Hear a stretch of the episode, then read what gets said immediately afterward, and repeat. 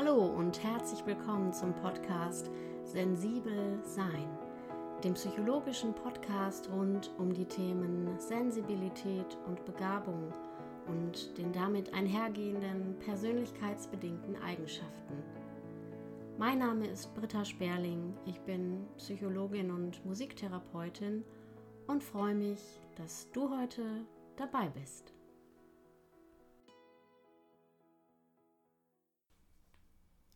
Die meisten Menschen haben eine relativ klare Vorstellung davon, was Hochbegabung eigentlich ist, beziehungsweise wie ein hochbegabter Mensch so ist. Diese Vorstellung ist allerdings in vielen Fällen von sehr starken Stereotypen, Klischees und natürlich auch Vorurteilen gespickt. Im äh, Social Media erleben wir im Moment in puncto von psychischen Erkrankungen eine starke End-Stigma-Bewegung. Das heißt, es soll offen kommuniziert werden, es soll darüber gesprochen werden, wie es Betroffenen wirklich geht und was es mit den zugrunde liegenden Phänomenen eigentlich so auf sich hat.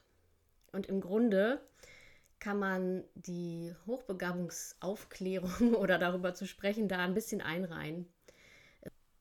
Denn seien wir doch mal ganz ehrlich, woran denkst du denn als erstes, wenn du den Begriff Hochbegabung hörst?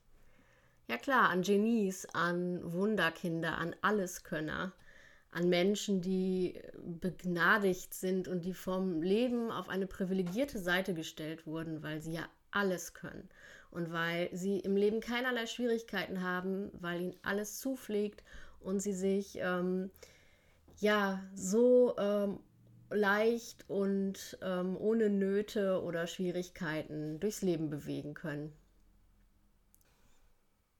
Und ja, diese Phänomene gibt es natürlich. Es gibt Höchstleister, es gibt Inselbegabungen, es gibt einen gigantischen, sage ich mal, Output von dem, was möglich ist, aber eben nur in sehr, sehr, sehr seltenen Fällen. Und trotzdem haben wir immerhin in der Bevölkerung 2%, die definitionsgemäß als hochbegabt eingeordnet werden können. Wir können uns also vorstellen, dass hier ein gewaltiges Missverständnis und eine ähm, ja nicht ganz realitätsnahe Vorstellung von dem existiert, was Hochbegabung überhaupt ist und wie es sich ausdrückt. Und ganz am Anfang steht natürlich auch erstmal der Punkt, wird die Hochbegabung bei einem Menschen überhaupt erkannt, beziehungsweise wird es in dem Leben dieses Menschen überhaupt thematisiert? Und das fängt natürlich ganz früh an, im Kindesalter. Wenn hier keine entsprechende Förderung oder Einordnung stattfindet und unter Umständen sogar noch ein sehr ja, dysfunktionales Umfeld mit schwierigen Beziehungskonstellationen, mit ja, ungünstigen Einflüssen vorhanden ist, dann kann das sehr, sehr gravierende Auswirkungen auf die Entwicklung haben. Und ähm, die Gesamtpersönlichkeit kann sich im Grunde mit dieser Veranlagung nie so entfalten, wie sie es von Natur aus eigentlich könnte und wie es vorgesehen wäre. Und da liegt auch schon der Knackpunkt, nämlich in dem Zusammenspiel der hochbegabten Veranlagung und der individuellen Psychodynamik bzw. der individuellen Biografie und Lebensgeschichte, die ein jedem Einzelnen so einhergeht. Viele, die vielleicht erst im Erwachsenenalter auf die Thematik aufmerksam werden und irgendwie spüren, hm, das könnte eventuell auf mich auch zutreffen, die haben bereits lange und intensive Leidenswege vielleicht durchschritten, jahrelange Gefühle von Nichtpassung und irgendwie falsch sein und suchen vielleicht ihr Leben lang den Fehler bei sich und wollen erklären und herausfinden, was mit ihnen eigentlich nicht stimmt.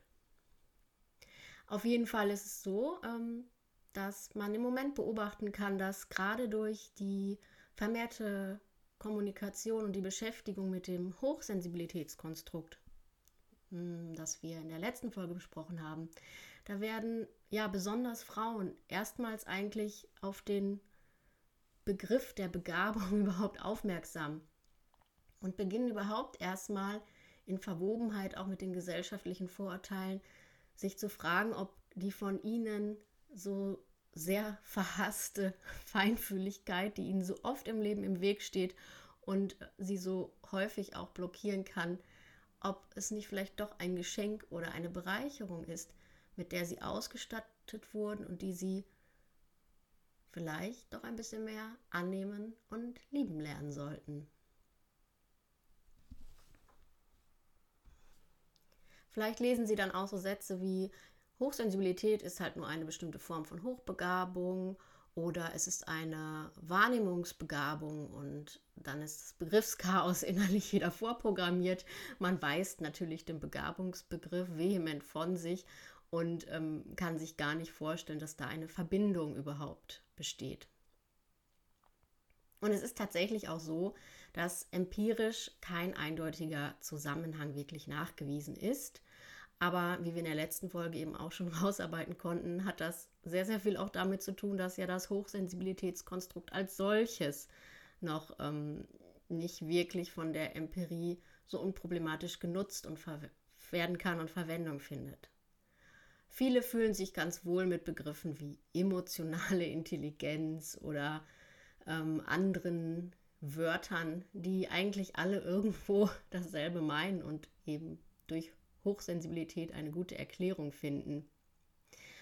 Und wenn wir auch hier wieder die Erfahrungswerte von zum Beispiel Begabungsexperten dazuziehen, also Menschen, die zum Beispiel in der Praxis die Diagnostik durchführen oder eben seit vielen, vielen Jahren mit ähm, hochsensiblen und hochbegabten Menschen zu tun haben, dann können wir von denen wirklich mehrheitlich die Rückmeldung bekommen, dass die allermeisten Menschen, die mit einem Intelligenzwert über 130 getestet wurden, auch hochsensible Merkmale und Charaktereigenschaften mit sich bringen. Es scheint also tatsächlich da ein Zusammenhang zu existieren. Die Begriffe, die so ein bisschen wieder auseinandergefrickelt werden müssen, sind zum einen, ähm, was meint überhaupt Begabung und wo ist eigentlich der Unterschied zwischen den Begriffen des sogenannten Potenzials und der letztendlichen Leistung, also der sogenannten Performance. Eine Begabung ist erstmal nur eine gewisse Voraussetzung für eine bestimmte Leistung. Also das ist noch nichts, was man sehen kann. Das ist das, was mitgebracht wird, was vorhanden ist und was aber natürlich auch gefördert werden muss. Sprich, es muss die Möglichkeit geben, diese Begabung ähm, auch auszudrücken und auszuleben, damit da überhaupt ähm, so etwas wie Leistung sichtbar werden kann. Und das Potenzial meint eben, dass man die Möglichkeit hat, ähm, etwas auszuschöpfen, was sich noch nicht ganz gezeigt hat. Ähm, wenn du vielleicht dieses Gefühl in deinem Leben kennst, dass du irgendwie noch mit angezogener Handbremse fährst oder dass du, dass da irgendwie noch mehr ist oder dass du manchmal diese Fragen stellst wie, das kann doch jetzt noch nicht alles gewesen sein. Also so ein zermürbendes Gefühl der Suche, sag ich mal. Das kann ein guter Hinweis darauf sein, dass du noch nicht im vollen Kontakt mit deinem Potenzial stehst, dass da tatsächlich noch mehr geht. Und um dieses Potenzial aber erstmal aktivieren zu können, muss man es natürlich kennen. Und erst wenn da der innere Kontakt und das Wissen um die eigenen Fähigkeiten wirklich voll hergestellt ist, dann kann es zur sogenannten Performance, also der tatsächlichen Leistung kommen. Beispiel, ähm, jemand im künstlerisch-musischen Bereich äh, spürt, dass er da eben große Fähigkeiten hat und ähm, kann sich dann eben auch tatsächlich in der Ausübung von bestimmten Werken, Kompositionen, eben in der Umsetzung zeigen und sichtbar machen. Oder jemand, der eine sehr große Fantasie und Ideenreichtum kombiniert mit gutem sprachlichen Ausdrucksvermögen hat, schreibt ein Buch. Alle solche Dinge sind dann letztendlich der Ausdruck oder das Sichtbare, ähm, was die Begabung sozusagen ermöglicht. Wer sich mit dem Hochbegabungsbegriff intensiver befassen möchte, muss zunächst den Weg über das Konzept der Intelligenz gehen, was eine lange psychologische Forschungstradition mitbringt und erstmal da so ein bisschen Klarheit reinbringen in das ähm, Geschwurbel und Ge Begriffswirrwarr der verschiedenen Definitionen. Ähm, die meisten äh, Intelligenzforscher oder namhafte Autoren in dem Bereich sind sich relativ einig, dass es bei Intelligenz eben um kognitive Fähigkeiten geht, die zum Wissen und Können einer bestimmten Person zu einem bestimmten Zeitpunkt in natürlich auch einem bestimmten Kulturraum gehören. Also ähm, eine Fähigkeit, auch zweckvoll zu handeln, vernünftig zu denken und sich mit seiner Umgebung auch wirkungsvoll auseinanderzusetzen, also auf eine konstruktive Art und Weise. Man kann Intelligenz mit der Fähigkeit in Verbindung bringen, dass das Denken auf neue Anforderungen eingestellt werden kann und dass sich an neue Aufgaben und Bedingungen des Lebens ähm, angepasst werden kann. Irgendwie hat es auch damit zu tun, dass im Leben gewisse Ordnungsprinzipien erkannt werden, dass es sowas wie Orientierungshilfen gibt, Stichwort Mustererkennung, dass also eine Art innere Logik sich erschließt und ähm, zwei namenhafte ähm, Wissenschaftler oder entscheidende äh, Mitbestimmer der Forschung sind, ähm, möchte ich hier gerne nennen. Das ist einmal Wechsler und einmal Kartell. Ähm, und Wechsler hat Intelligenz eben als die zusammengesetzte Fähigkeit des Individuums, zweckvoll zu handeln, vernünftig zu denken und sich mit seiner Umgebung wirkungsvoll auseinanderzusetzen, definiert. Cartell unterscheidet ähm, zwei verschiedene Bereiche. Das ist auch recht ähm, gut nachvollziehbar und eindrücklich. Und zwar unterscheidet er die sogenannte fluide von der kristallinen Intelligenz.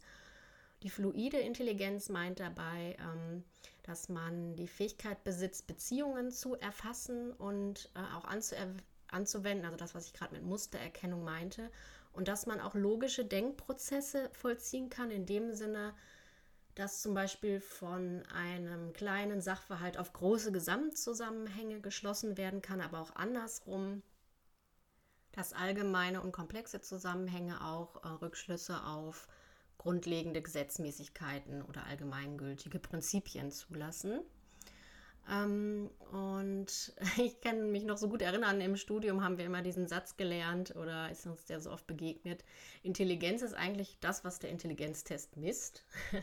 also in diesen Intelligenztests, ähm, sogenannten IQ-Tests, lässt man ja jemanden Aufgaben lösen, die so bestimmte ähm, kognitive Bereiche erfassen und abbilden können. Und dann äh, geht man hin und vergleicht die Lösungen der Person mit einer sogenannten Vergleichsgruppe, ähm, von der man eben weiß, wie sie im Durchschnitt in den Kategorien, die die Testperson auch mitbringt, ähm, abgeschnitten hat. Also man vergleicht dann auch je nach Alter, nach ähm, Herkunft und so weiter. Und deshalb ist dieser Satz, Intelligenz ist eigentlich das, was der Intelligenztest misst, eigentlich total stimmig, weil ähm, wir im Grunde da Dinge erheben, kognitive Leistungsfähigkeiten, also Fähigkeit zu bestimmten Denkprozessen und sie dann eben mit einer oder mit der Menschengruppe vergleichen und gucken, wie diese in dem Bereich abgeschnitten hat. Also es ist irgendwie sowas wie eine Vergleichsmessung. Diese Tests sind äh, standardisiert, das heißt, ähm, die haben die Vorstellung zugrunde, dass die Verteilung der Intelligenz sogenannt normal verteilt ist. Also wir gehen da von einer ähm, von einem Normvergleich aus, wo wir also ein, ein mittleres Intelligenzniveau von 100 IQ-Punkten haben. Das heißt, dieser Wert 100, der ist euch bestimmt schon mal begegnet, das ist der sogenannte Durchschnitt. Also sagen wir, im Durchschnitt hat eine Person eben einen IQ-Wert von 100 im Vergleich zur Gesamtbevölkerung. Und die äh, Spanne, die da drum ist, die wird so ein bisschen ausgeweitet. Das nennt man Standardabweichung. Und hier sind wir eben im Bereich von 85 bis 115, wo wir von einem sogenannten normalen Intelligenzniveau sprechen. Wenn wir dann ab 115 weiter nach oben gehen, sind wir schon im Bereich der sogenannten überdurchschnittlich Begabten, die also im Vergleich zu ihrer Vergleichsgruppe eben besser abschneiden. Und ab 130 ähm, wären wir dann dort, wo man offiziell von Hochbegabung spricht. Und da befinden wir uns an einer Gruppe von Menschen, die 2% der Bevölkerung ausmachen. Ab einem IQ von 145 wird es dann äh, noch etwas dünner. Da sind wir dann nur noch bei 0,1 Prozent von ähm, Menschen oder Personen, die überhaupt diesen Schwellenwert überschreiten. Jetzt muss man sich immer vor Augen führen, du hast es jetzt schon gemerkt an meinen Schilderungen, das sind natürlich alles äh, statistische und sogenannte quantitative Größen. Also man versucht da in der Psychologie äh, so Kategorisierungen vorzunehmen und auch durch so ja, ein bisschen ketzerisch jetzt gesagt, durch so künstlich erschaffene Schwellenwerte. Also es ist ja im Grunde ein Versuch, ähm, eine Trennung durchzuführen von derjenige ist, ist eben nicht mehr und der andere ist es aber. Jetzt ist das mit der Statistik manchmal nicht so ganz so einfach, wenn wir die eben auf menschliche Konstrukte anwenden wollen. Das tun wir ja in der Psychologie, da, äh, weil wir auch möchten, dass die Psychologie eben als ähm, naturwissenschaftliches Fach auch ähm, Anerkennung und ähm, Forschungsbestand hat. Und so wird das hier in diesem Bereich natürlich genauso gehandhabt. Jetzt kann man aber schwer argumentieren, warum eine Person, die mit einem IQ von 129 abschneidet, nicht hochbegabt sein soll und eine Person, die 131 hat, aber schon. Zumal man einfach diese Testergebnisse sind natürlich auch gewissen Schwankungen unterlegen, je nachdem, in welchem Kontext sie durchgeführt wurden, in welcher Verfassung sich die Person befindet. Das sind alles Aspekte, die äh, damit reinspielen und die können im besten Fall von einer Person, die da wirklich, wirklich eine Expertise hat und im Grunde ähm, in dieser Erhebung des Intelligenzniveaus ähm, ja, spezialisiert ist, die kann, hat eben die Möglichkeit, diese ganzen Dinge mit in die Interpretation der Ergebnisse mit reinzunehmen. Deshalb ist es eben auch so wichtig, dass wenn man mit dem Gedanken einer Testung spielt, dass man sich gut überlegt, ähm, in welchem ähm, Forum oder in welchem Zusammenhang man das machen lässt, ob äh, im Gruppentest oder zum Beispiel in der Einzeldiagnostik. Und ähm, genau, da wird aber bestimmt auch nochmal gesondert irgendwann was zu gesagt. Was messen diese Tests eigentlich? Wir haben ja auch da, wenn wir wieder bei Vorurteilen sind, immer dieses, was anspringt, sofort, oh, ich kann ja kein Mathe. Also ähm, mathematisches Verständnis oder Umgang mit Zahlen ist eigentlich nur ein ganz kleiner Teilbereich. Also ähm, das ist natürlich schon ein Aspekt, der in diesen Tests mit erhoben wird, aber es gibt eben auch noch ganz viele andere Aufgabenarten, ähm, die ja sozusagen die Art des Denkens, also da geht es auch viel um schlussfolgerndes Denken, also Abstraktionsvermögen, um logisches Denken, das alles sind ja kognitive Leistungen, die sich aber auch ganz unabhängig von Mathe oder mathematischen Formeln oder Zahlen abspielen können. Ähm, das sind alles Denkprozesse, die sich in unserem Gehirn eben vollziehen, aber die auch eben über andere Zusammenhänge deutlich werden können. Und auch, wenn man das jetzt mal ähm, auf diesen sehr beliebten Begriff der emotionalen Intelligenz bezieht, kann man sagen, dass dort äh, in dem Bereich, was da stattfindet, also in, in Beziehungsprozessen, im Wahrnehmen, Bewerten, Einordnen von Emotionen, auch das sind Denkprozesse, die in Kombination mit Gefühlen ähm, natürlich ähm, zusammenspielen. Aber letztendlich ist eine besondere Begabung im sozioemotionalen Bereich genauso ein, eine Leistung des Denkapparates sozusagen wie in Mathe.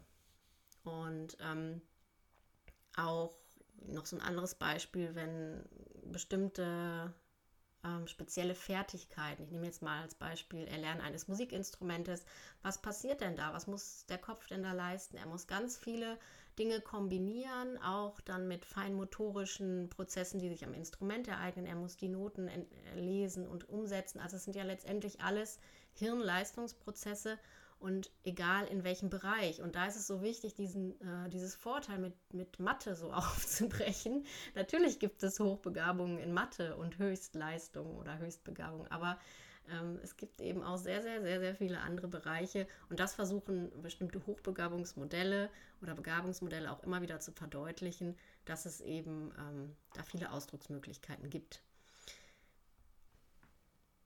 Jetzt haben einige ähm, Forscher sogenannte Hochbegabungsmodelle ähm, vorgestellt oder vorgeschlagen, in der diese rein quantitative Beschreibung des reinen Wertes eben erstmal gar keine Rolle spielt, sondern die wollen halt beschreiben, wie ähm, sich Hochbegabung in Kombination mit intellektuellen Fähigkeiten eben zusammensetzt. Und da zeigt sich oder da schlagen sie immer wieder vor, dass eben auch der äh, Aspekt der Kreativität ähm, und der sehr hohen Motivation, die eben von innen heraus erfolgt, der sogenannten intrinsischen Motivation, im Zusammenspiel ähm, Hochbegabung äh, ja, ausmachen kann. Zum Thema Kreativität ähm, wird es auch nochmal eine gesonderte Betrachtung geben. Da kann man nämlich sehr, sehr viel ähm, drüber sprechen. Ähm, ich nenne das nochmal eben, worauf ich mich hier beziehe. Da gibt es einmal ein Drei-Ringe-Modell von Renzulli und ein sogenanntes triadisches Interdependenzmodell nach Mönks, falls du da nochmal genauer oder nochmal intensiver in die Literatur eintauchen willst.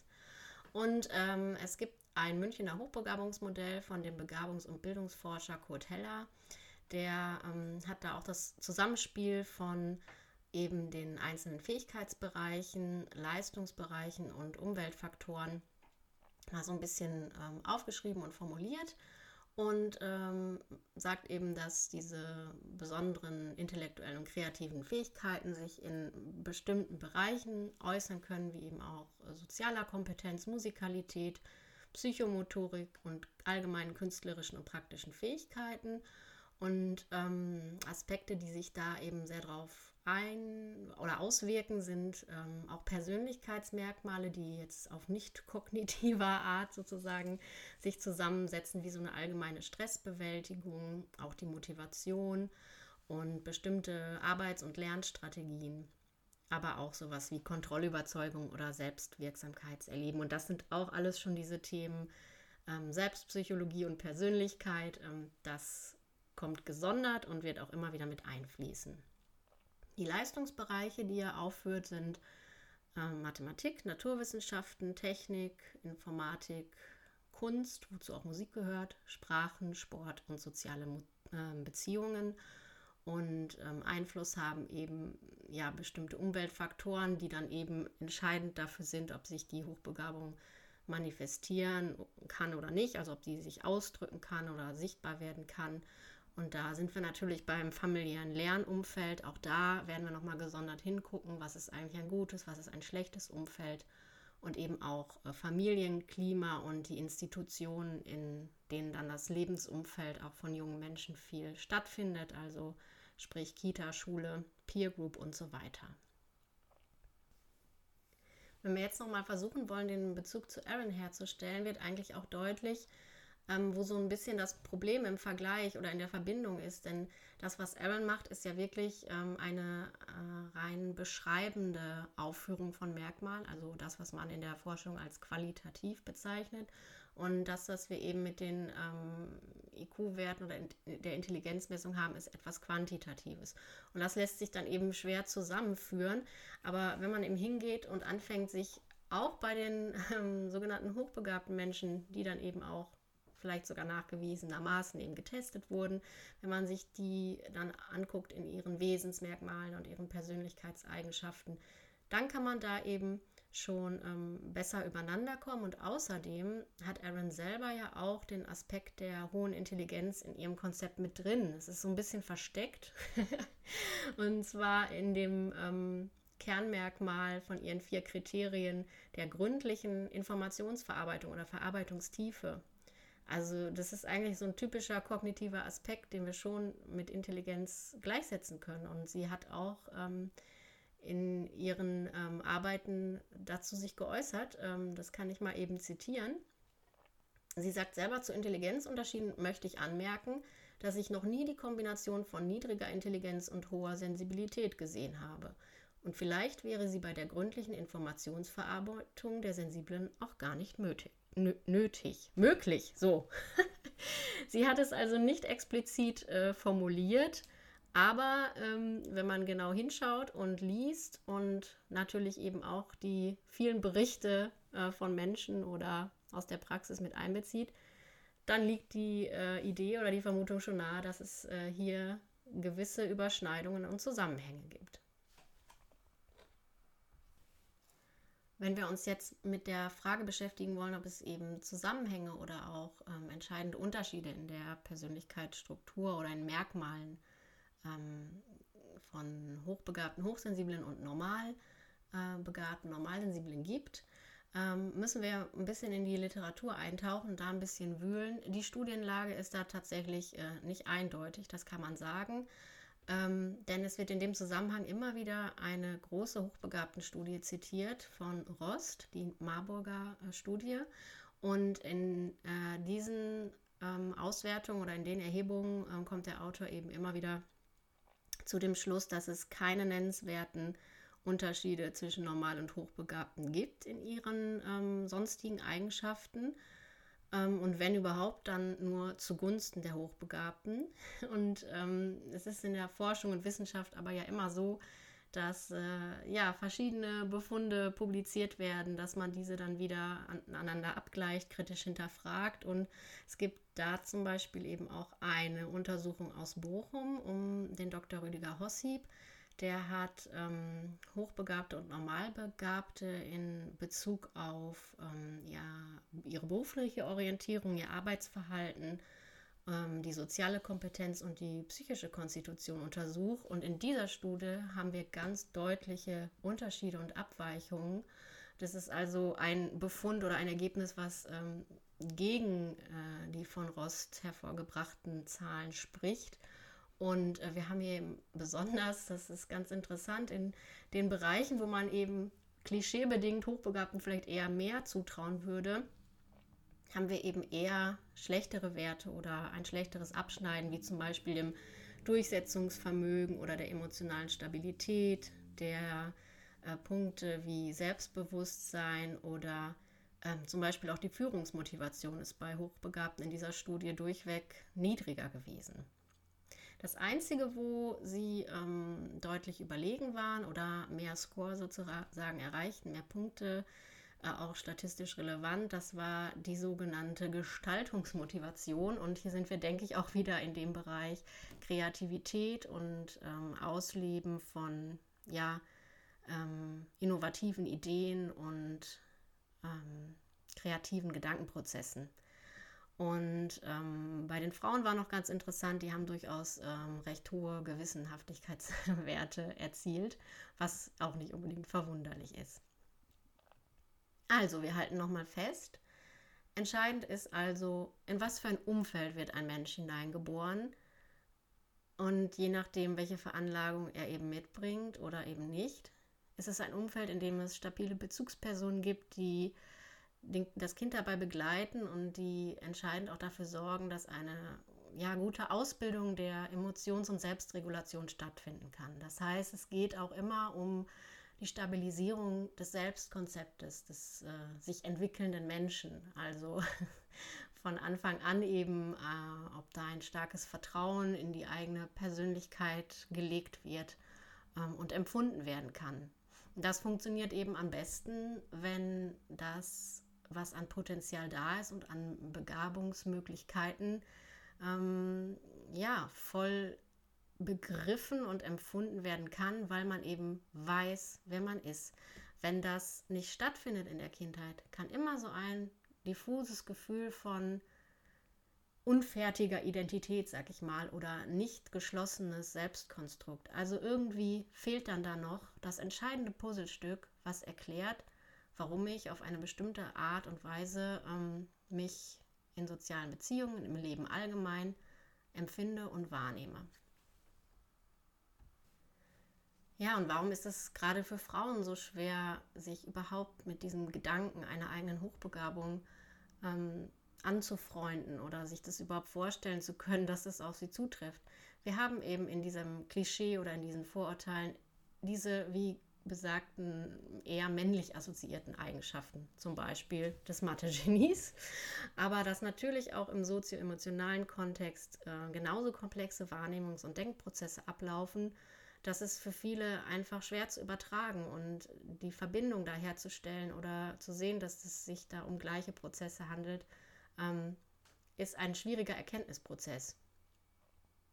Viele Frauen können sich aber Gott sei Dank immer mehr, auch in letzter Zeit mit diesen Ideen nach Aaron, also dem Konzept der Hochsensibilität, identifizieren und anfreunden und ähm, naja, weisen dann vielfach eine Hochbegabung noch strikt von sich, aber wer weiß, bei tieferem Eintauchen ins Thema oder wenn zum Beispiel das Thema über die eigenen Kinder oder so auftaucht, ähm, dann kann da eben doch die Chance auch drin liegen, mit sich selbst und den eigenen Veranlagungen ähm, mal auseinanderzusetzen.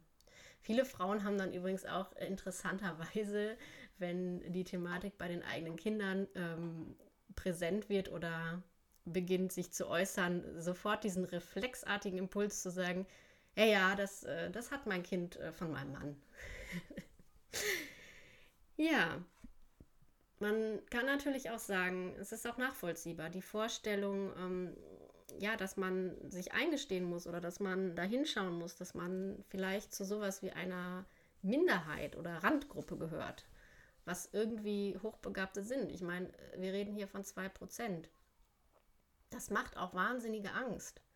Und da diese ganzen Vorurteile selber ja auch vielfach verinnerlicht sind und im, in der Vorstellung verankert, ist da natürlich auch eine riesige Angst vor eventueller Ablehnung oder Stigmatisierung. Und irgendwie muss dann dieser Wunsch, dass man halt irgendwie einfach normal sein möchte, den ja viele in sich tragen, was auch immer normal eben heißt oder nicht, ähm, der muss letztendlich aufgegeben werden. Und man wird dann in der Anerkennung der eigenen ähm, Hochbegabung eben endgültig ähm, sich davon verabschieden müssen, dass man so tickt, ja, wie die breite Masse klingt immer so abwertend. Ähm, das ist so nicht gemeint, sondern ähm, dass man eben einfach ähm, bestimmte Aspekte an sich ähm, ein für alle Mal annehmen und akzeptieren muss. Weil sonst auch die innere Suche, der innere Kampf und das Hadern nie aufhören wird. Ich hoffe, ich konnte dich mit dieser Folge etwas mitnehmen in die Welt der Begabungsforschung und der Auseinandersetzung mit dem Konzept der Hochbegabung. In der nächsten Folge gucken wir noch ein bisschen genauer hin, was es eigentlich mit der Persönlichkeit oder den sogenannten Merkmalen auf sich hat und was man da beschreiben und nennen kann. Bis dahin wünsche ich dir alles Liebe und sage bis zum nächsten Mal, deine Britta.